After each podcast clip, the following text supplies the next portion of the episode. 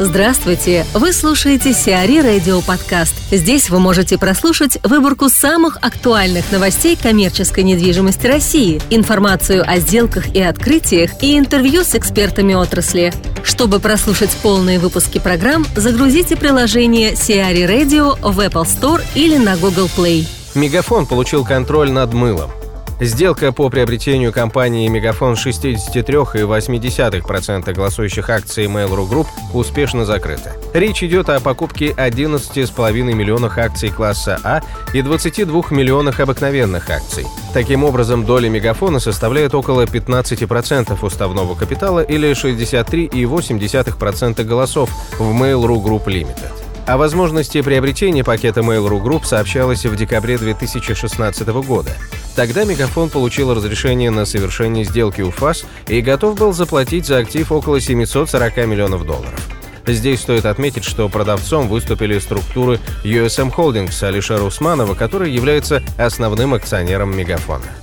Александр Просенков, руководитель департамента Street Retail Colors International в Санкт-Петербурге, рассказывает о популярных концепциях общепита в северной столице. Что касается общепита, в первую очередь могу сказать, что кризис, безусловно, повлиял на общепит э, крайне положительно. И это понятно почему. Здесь вполне логическое объяснение – в кризис потребителю необходимо э, носить так называемые удары по центрам удовольствия. Фэшн-операторы многие, они переехали в торговые центры, и, ну, и определенная как бы появилась вакансия, то есть именно в кризисный период, а экономические дела вот у там, сети общественного питания все достаточно неплохо было. Давайте порассуждаем о каких-то конкретных концепциях, которые наиболее популярны у жителей uh-huh. Петербурга. Ну, вот, допустим, там каких-то пять лет назад японская кухня правила бал. Сейчас uh-huh. уже как-то уходит немножко в прошлое. Уже другие интересы появляются у людей. Хочется что-то новенького.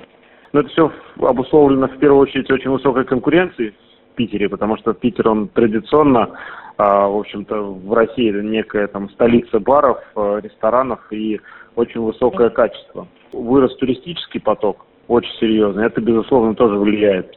Потому что, э, ну вот если взять, например, э, туристические города с э, большой пешеходной зоной, а Питер, в общем-то, тоже можно к числу таких городов отнести, потому что у нас достаточно много там пешеходных улиц в центре, и, в общем-то, Невский проспект, он просто уникальный, там, а благодаря тому, что на Невском широкие тротуары, то есть он точно так же, как бы, условно может ну, там считаться пешеходной зоной, там, на нем очень много там гуляющих. И, например, даже если сравнить там с туристическими городами, именно с пешеходными зонами, например, с Сталином, да, mm-hmm. то есть что мы там, что мы увидим в Сталине, в старом городе, это сплошной общепит, который очень хорошо себя чувствует, и сувениры. Вот, соответственно, все то же самое, всю эту картину мы видим а, на Невском проспекте. Это активизация как, сувениров, которые за последние там два года очень а, а активно открывались и заняли а, лучшие локации, да, и, а, соответственно, как бы рост заведения общепита. Угу. При этом очень высокая конкуренция общепит питерский будет развиваться в том же направлении или, возможно, какие-то другие уже тенденции придут на смену? Ну, как раз, э, скорее всего, общепит будет э, так называемым на э, гребне волны, то есть э, очень чутко реагировать на все новые тенденции, новые концепции, и как раз бороться за клиента путем э, совмещения форматов. То есть, например, uh-huh. э, совмещение формата там магазина, там, как, э, в том, ну, к примеру, там, книжного магазина и кофейни, да, то есть на вот, таких, ну, да. на вот этих интеграционных схемах.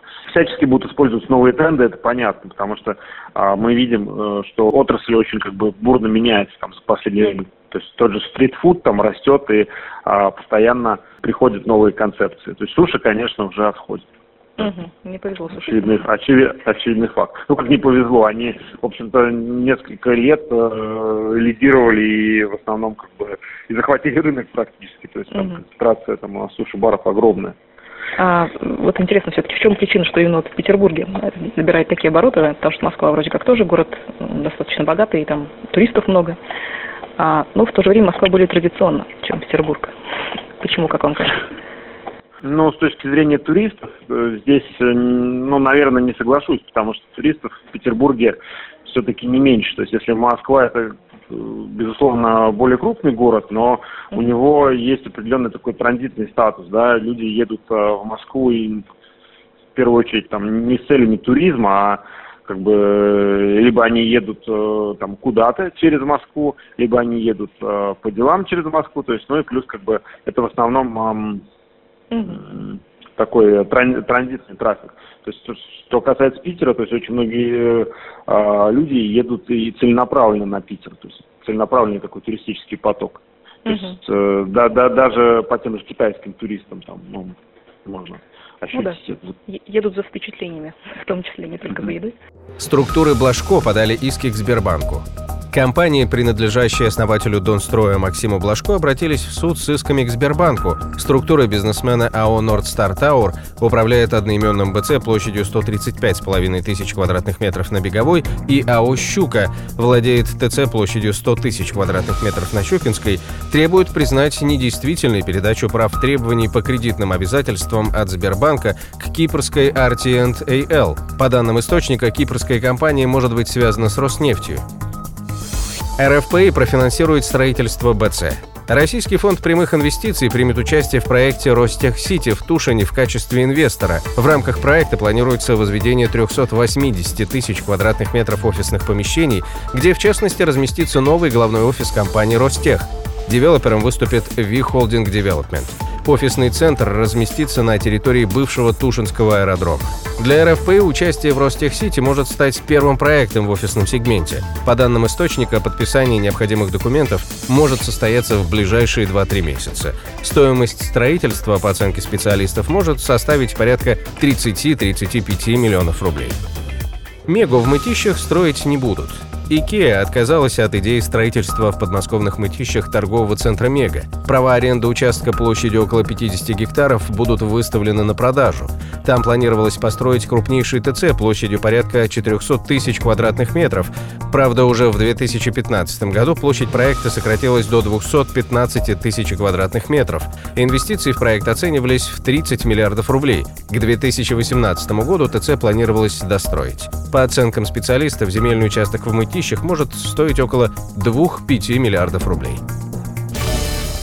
Сиари Радио. Эксклюзивные рубрики «За и против», «Ноу-хау», «Ремейк», «Новые форматы». Слушайте в полных выпусках программ в приложении Сиари Radio. Приложение доступно в Apple Store и на Google Play. Более подробная информация на сайте siari.ru slash radio.